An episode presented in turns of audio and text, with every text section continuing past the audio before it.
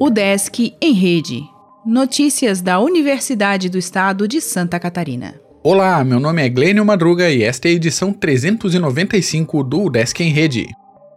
Matrícula online para aprovados no vestibular da UDESC será neste mês.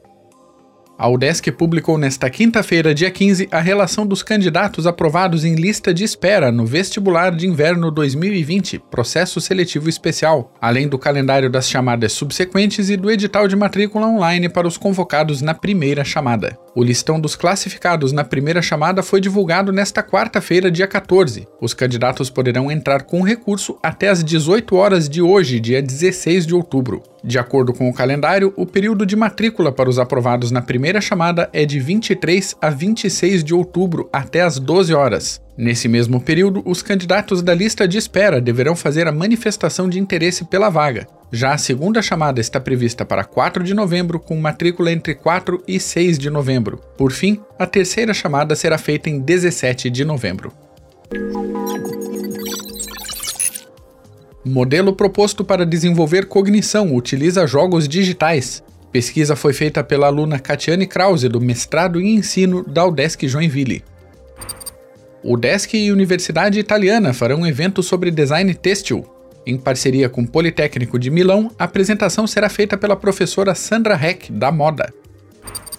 O Desk e UFSC iniciam tratativas para novos convênios e parcerias. Reitor e pró-reitora da UDESC falaram de pós-graduação e pesquisa em reunião que foi realizada na UFSC.